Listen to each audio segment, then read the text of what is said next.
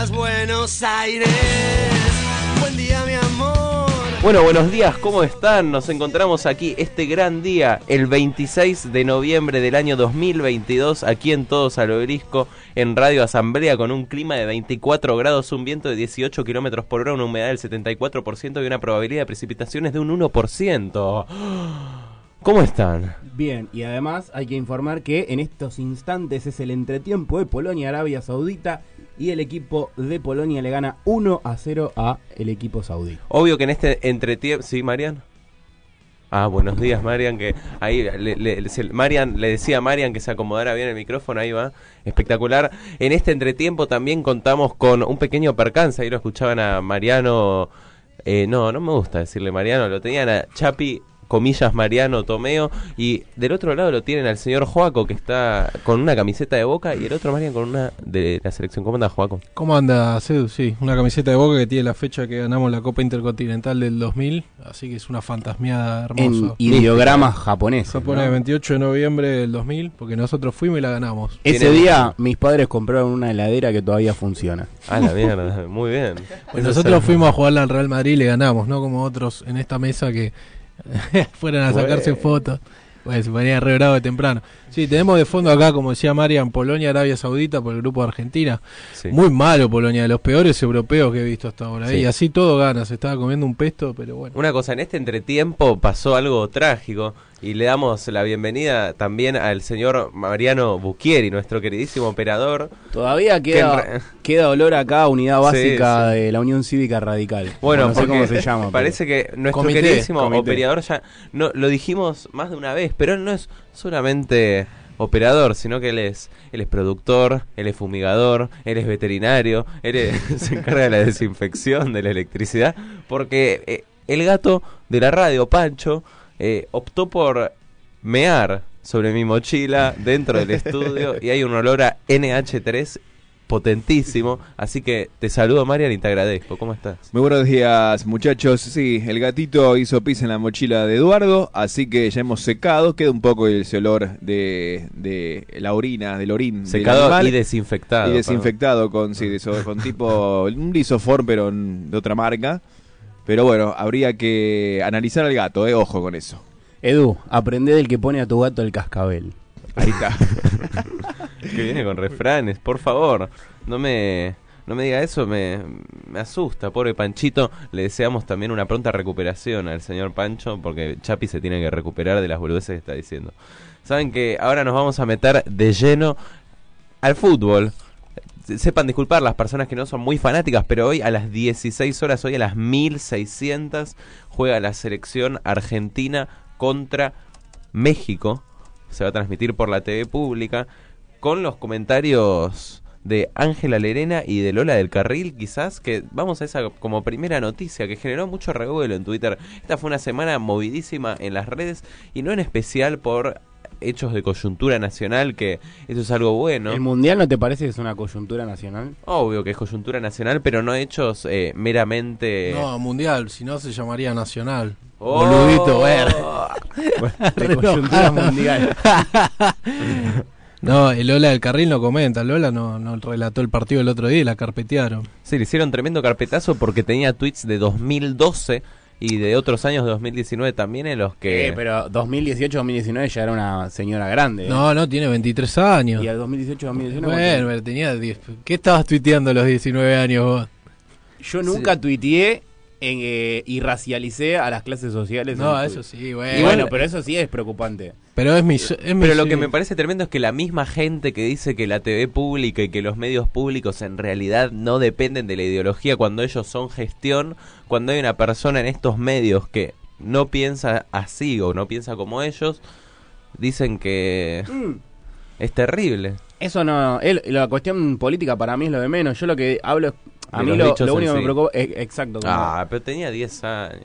Pero había tweets del 2019. Igual no, no recuerdo. Pero bueno, tampoco quiero Policía de la moral, meterme, ¿no? claro, mucho en este tema. Periodismo patrullero, diría Jorge Asís. Mm. Le mando un saludo al turco si está escuchando por estas horas. También me vi, ¿sabés qué? Hablando de, del Mundial, me vi el mini documental que hizo Maslatón con Luquitas Rodríguez, que fueron a ver cuatro partidos en un día juntos.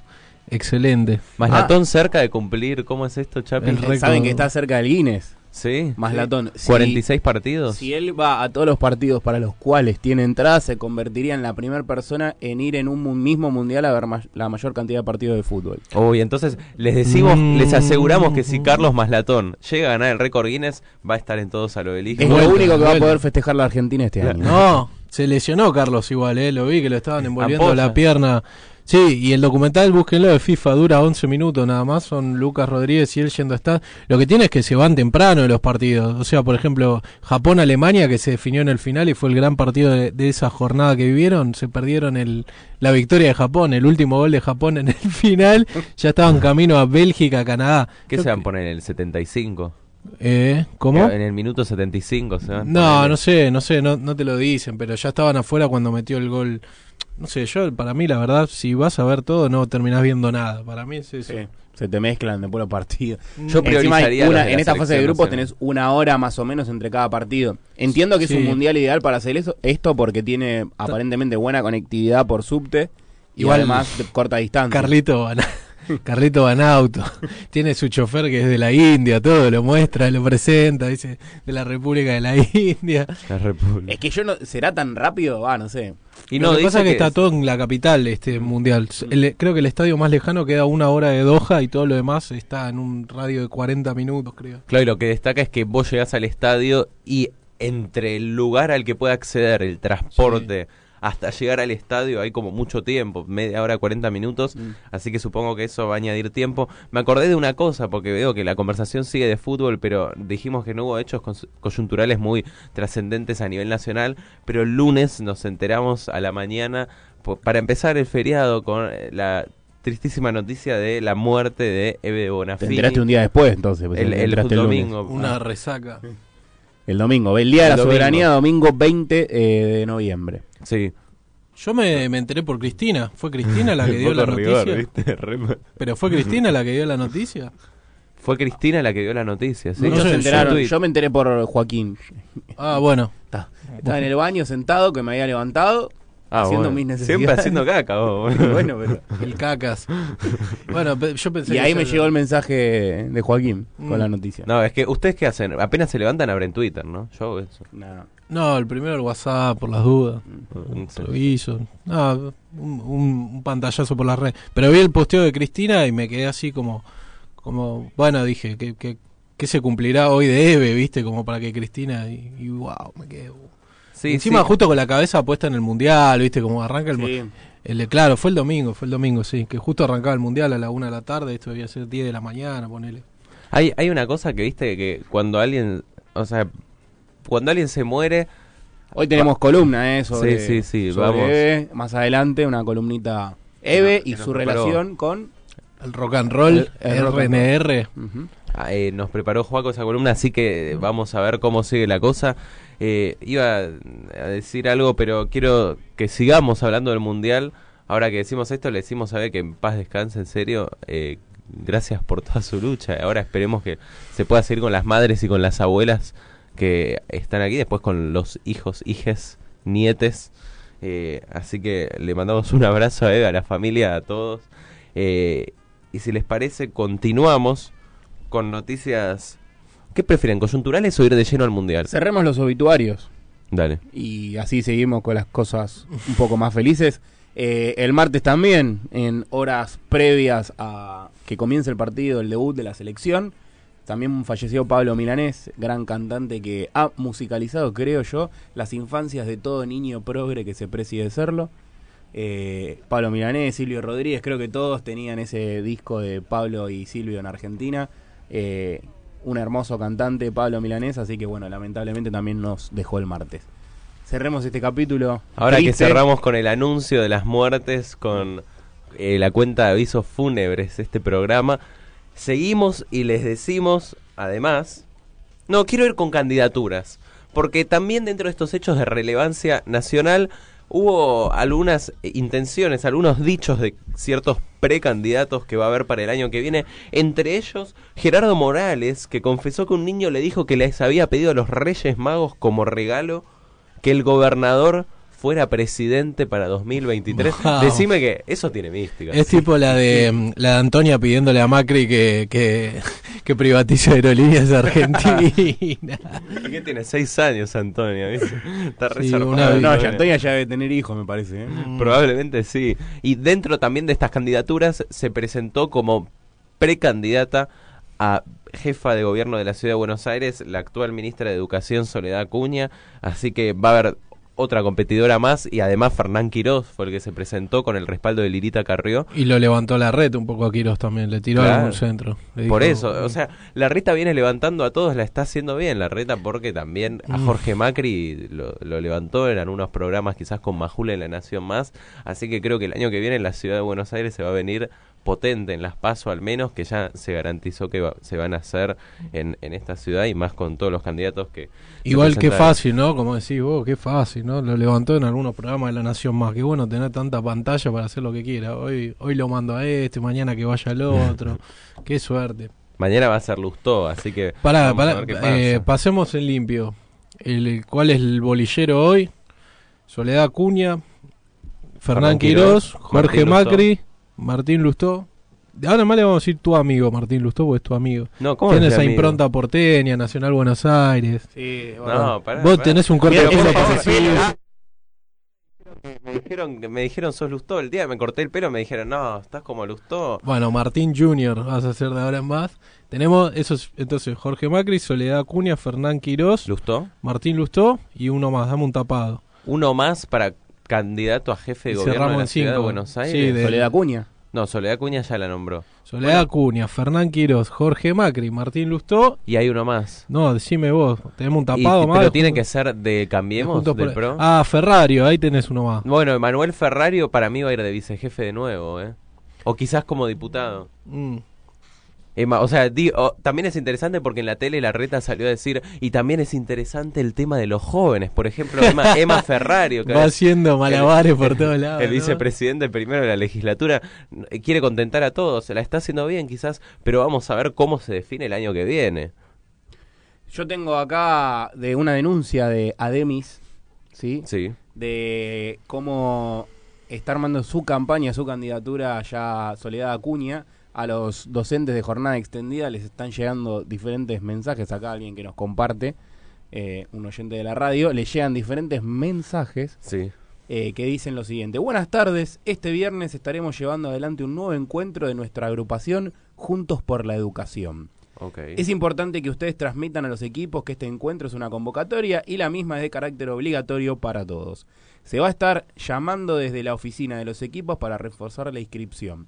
Les pedimos que ustedes sean los que transmitan a todos el- lo relevante de ser parte de este proyecto político que ha transformado la ciudad y que proyecta a Soledad Acuña como futura jefa de gobierno Eso les mandaron a los docentes a los por las docentes de jornada extendida de la ciudad de Buenos Aires, convocándolos a este acto de lanzamiento de campaña que fue ayer, viernes 25 de noviembre, desde las 5 a- de la tarde a las 20 horas, ¿sí? Eh, en el Club Agronomía fue en Baune 5958. Y ahora la pregunta que todo el mundo se hace, ¿quién es el mal menor dentro de ellos para ustedes? Nadie. Basta, acá les hacen carpetazo, ¿viste? No, no, em, quizás suene por ahí Fernán Quirós fue el que demostró me- me- me- mayor capacidad de gestión que viene de una disputa muy dura con los médicos concurrentes eh, que Que le, doblaron el brazo y lograron un aumento salarial acorde a lo que pedían. Qué interesante los candidatos que proponen también, ¿no? Un médico y una supuesta docente, porque no tiene título docente, pero no importa. Eh, alguien que se dice docente, digo. Es interesante también, ¿no? Como Y un esta- El economista. imaginario clase Eh, mediero de la ciudad de Buenos Aires. ¿sí? y, y un exalcalde de Vicente López, primo de... Pero ese... em- embajador de Estado ante Estados Unidos. Ese, vos, vos que estás en las mesas chicas, en la Realpolitik, Eduardo, ver. ¿cuenta con aval real Jorge Macri? De, em, Bueno, eso es algo que me pregunto todos los días, ¿viste? Yo bueno, creo que un montón. Para todos los días no, pero... No, pero en serio, me preocupa mucho lo que va a pasar el año que viene en la ciudad. Y lo que me da la sensación es que Soledad Acuña, Martín Lustó y, eh, y ¿quién era el otro? Ferrario. Eh, Ferrario. Son personas, quizás Ferrario está subiendo de a poco, pero Soledad Acuña y Lustó son personas que tienen, viste, un buen piso. En cambio, Jorge Macri puede ser que si se le hace una buena campaña me da la sensación de que levanta más. No, no había se- desembarcado en la ciudad Jorge Macri como para... Ministro de gobierno. Sí, pero como para evadir esa, como para hacer la trampa de poder volver a presentarse en Vicente López. Vieron que había una ley que había Eso hecho... hizo Santilli, creo. Para, bueno, María Eugenia, que lo hacen muchos intendentes de la provincia, fueron al gobierno, salieron, con, bueno, Fer- eh, Ferraresi, sin ir más Sí. lejos, gobierno nacional igual, eh, que si vos te tomabas una licencia por X cantidad de tiempo, creo que evadías eh, la, la, la llegada de esa ley, no te abarcaba, la ley que impedía la reelección indefinida, entonces ahora vuelven al pago chico, digamos, lo mismo Juanchi Zabaleta en Hurlingham, etcétera, etcétera. Sí. No sé si nació como eso el desembarco de Jorge Macri en Capital o realmente fue una intención de... Igual esas cosas a mí me... eh, por momentos pienso, y claro, y, y después surge el, el sentimiento antipolítica, digo, ¿no? También si, si, si vos te vas a un gabinete no por ser el mejor para ocupar tu puesto, sino porque tenés que evadir, y Mm. que es una cosa sistémica, no es de que, qué sé yo, el Juanchi Zabaleta se levantó un día y dijo, me voy a desarrollo social para evadir esto. No, es como algo que se arma como, está bien, no le dan salud, le dan desarrollo social, que es un lugar donde él puede desarrollar una serie de políticas y conoce el territorio, digamos, pero pongo por ejemplo, ¿no? Dice, bueno, con esto evado y puedo volver a, evado la llegada de la ley, puedo volver a la Intendencia de Hurlingham y disputar este espacio, ¿no? Es como un- una buena planificación de todas formas de construcción por, a futuro, porque Sí, pero en el momento eso no, no te garantiza que sea un buen gestor. no, se- pero un buen gestor en el ministerio o en la intendencia. No, en el ministerio, en la intendencia ya demostró que sí. O, que, puede, o que puede ser No, intendente. sí, obvio. Que Es ah, quizás dentro de, del rango de posibilidades que se le ofrece al presidente o a, a la persona sí. que lo, al jefe de gabinete. O, o mismo también, por ejemplo, cuando se hace el reparto para no dejar sin llega al frente de una super coalición. No sé, creo que Sabatella está en Acumar. O sea, ¿por qué Sabatella en Acumar? Es como porque había que darle un lugar al nuevo encuentro Sí. y era lo que quedaba. O porque, era una persona especializada. o porque está capaz, sí, no, no digo de, de ir a una tecnocracia, pero por lo menos que, no sé, pasó hace poco con el con la co- con la CONAE, no, la de energía atómica, no me acuerdo ahora si tienen las siglas por ahí, me se fijan. CNAE, Comisión CNA, Nacional sí, de Energía sí. Atómica. Bueno, no, CNA. no me acuerdo, que estaba el, el secretario de Comercio actual, Tombolini, Sí. que el, el ex jefe, el que quedó segundo, le decía, pero este tipo no entiende nada, le decía, eh, porque Tombolini llegó con todo un paquete de políticas, ¿no? medio denunciaban ajustes y decían, o sea, este tipo de posta no entiende nada. Sí, igual viste que es así con todo. Por ejemplo, en Acumar me acuerdo que estaba Fernanda Reyes el año pasado, una diputada de la coalición cívica. o sea, son todas cosas, viste.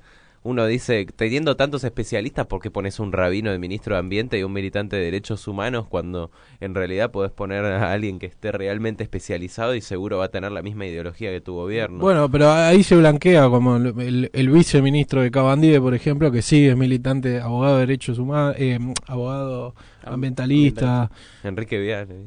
No, No, ese no es. del ministerio. Ese, le no, mandamos un ese labura saludo. para intereses foráneos. A Enrique Viale le mandamos un saludo. Eh, y si, si quieren podemos eh, a- pa- repasar las efemérides del día.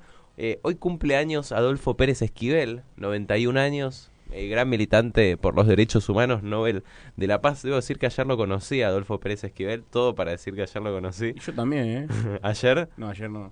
eh, no, pero no digo de nombre, lo, lo- tuve la, la fortuna de cruzármelo, fue, fue muy Vino a este gracioso. programa alguna vez. ¿Vino a este programa Adolfo Pérez Esquivel? No vino, pero mandó saludos para un para un entrevistado de este programa cuando se llamaba todavía Fiesta Popular. espectacular eh, lo, de Adolfo, lo de Adolfo Pérez Esquivel. Después, eh, en 1942, o sea, hace 80 años, se estrenó la película Casa Blanca. peliculón. No la vi. Tócala de nuevo, Sam. nunca Pueden, eh, vayan a verla porque es un peliculón. Aún. Ah, Está, hace poco la estaban pasando del cine. Hago un pequeño paréntesis. El otro día fui a ver Taxi Driver al cine. Uy, yo te iba a decir de ir a verla y después fui Uh. que, que la fuiste a ver, boludo. Sí, fui, fui, fui porque así salió. Estábamos con Pablo. Le digo, che, vamos a ver Taxi Driver. Fuimos a la noche. Espectacular. Encima, Vacío, ¿no? me paso de snob. No, más o menos. ¿El Pero me- no, no, Ah. no, En las ¿Cómo cadenas la están dando. Sí, Taxi Driver, escuchá. Y en un, momento, en un momento me voy a pasar de snob, ¿no? Pero qué bueno ir a ver cine con gente que te das cuenta que le gusta el cine, que no saca un balde de pochoclo soviético así, que no hace ruido. que no- soviético no es. Bueno, pero digo, de proporciones soviéticas. y estaba ahí, sí, Mal no, no se escuchaba, no se escuchaba un papel, no se escuchaba un papel. Y hace poco me había pasado que fui a ver la de Elvis y atrás mío tenía una señora que le sonaba el ruidito del WhatsApp. A la vez 10 le dije, che, el teléfono, por favor. Pero, Y quedaste un viejo choto. y no, boludo, si estás en el cine y te suena el teléfono, ¿qué tiene que Sí. hacer? A mí me pasó trompada. con Argentina 1985 Bueno, que tenía unas señoras, ¿viste cuando se produce ese ese momento de mayor tensión cuando Estracera está leyendo eh, El alegato, el sí. alegato, sí, que dice señores jueces, hace un silencio de tres segundos y después dice nunca más. En ese señores jueces y en el silencio, una chi- no yo ya sabía que lo iba a decir, pero esa sensación como que te El clímax, intromete, sí. claro, el clímax y la chabona de al lado, no, de atrás mío dice, nunca más. La concha la de tu concha de tu madre, me cagaste toda la película, te reías de todos los chistes pelotudos que hacían, de todos los chistes te ibas a reír, hija de puta. Me cagó Tranquilo. todo. que vuelvan los militares. una ¿viste? Una situación más feliz. Yo fui a ver la película eh, Que sea rock, eh, la de León Gieco, no sé si te acordás, Joaquín, año 2005. La de Cosquín. Que cumplió años, León. ¿No es la de Cosquín? semana. Creo que era, sí, que es- no, no, es una que... La que Papo te anda cuenta que anda con un fierro. No, ese no, es Papo, es eh, Iorio. Pero hay una de... Bueno, yo la que digo, que sea rock, conozco la del documental de Cosquín. Creo que sí, que es de Cosquín, que entrevistan a todos los cantantes, todos los músicos que participan. Eh, éramos cuatro personas en el cine. Una parejita, yo nosotros nos sentamos adelante y la parejita de atrás fue a, a hacer sus menesteres. No, boludo, dejate ¿En de serio? joder, qué en el medio del cine, año... Bueno. yo era un, un tierno niño, año 2005, creo. Me, me acordé que Yo nací- Fue la primera escena que vi de sexo explícito en la vía pública. justamente cuando... ¿Y cuál fue la segunda? la protagonizó. cuando Travis la invita a la, a la, a la subprotagonista de Taxi Driver que la lleva a un cine porno. Como vamos a ver una peli, la lleva a un cine y la mina es toda, toda modosita. Es que él no lo hace de malo, de pervertido. Él es la realidad que conoce. Le dice, vamos a ver esta película. y al toque se va. ella. Como el cine que tenemos acá, la ABC. No sé si alguno fue alguna no, vez. no, ir no, pero sé, sé que si vas por calle Irigoyen, con el 8 pasaba cuando iba al diario, hay dos cines en una cuadra, que uno tiene un cuadro gigante de Freddie Mercury. Sí, sí, un cuadro así, rarísimo. las bizarras Imagino que no dan, no dan Casablanca ahí, pero, pero algo de Blanca. Nos pueden contar la- las, las anécdotas que tengan en el cine, como las de Chapi en arroba todos al obelisco en, en Instagram. Y si les parece, eh, por el Mundial, por esta ansiedad que tenemos sobre lo que va a pasar a las 1600 horas, a las 16 horas entre Argentina y México, vamos a escuchar Mientras continúa ganando Polonia a Arabia Saudita. Cincu- 60 minutos van. Vamos a escuchar si México... ¿Y si México ganara el Mundial? Del Alex Lora del Tri.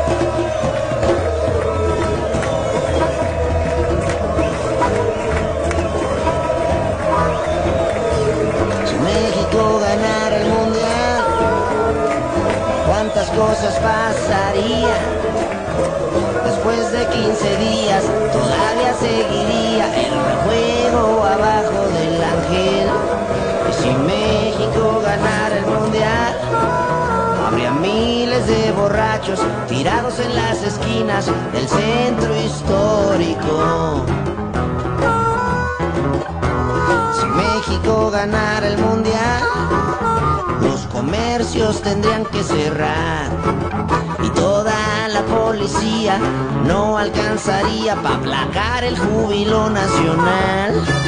Pues si México ganara el mundial, habría tanto relajo de noche y de día que sería como un eterno carnaval.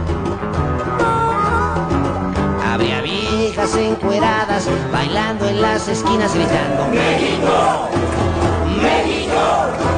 Cerrarían las escuelas, nadie trabajaría y por lo menos en un mes no habría ninguna actividad.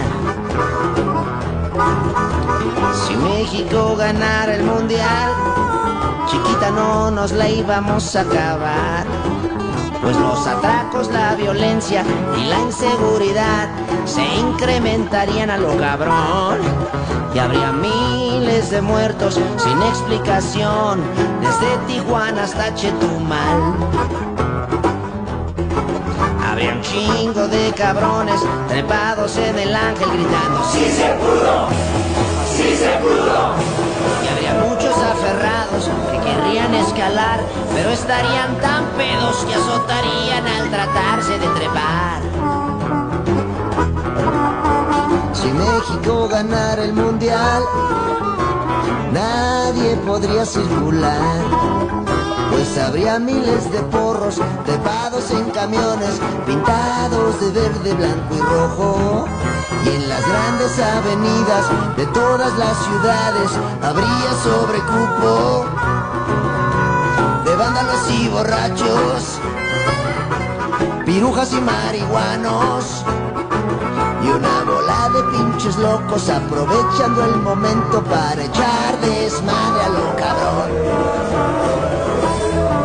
Lo bueno es que eso nunca va a pasar, porque México jamás va a ganar el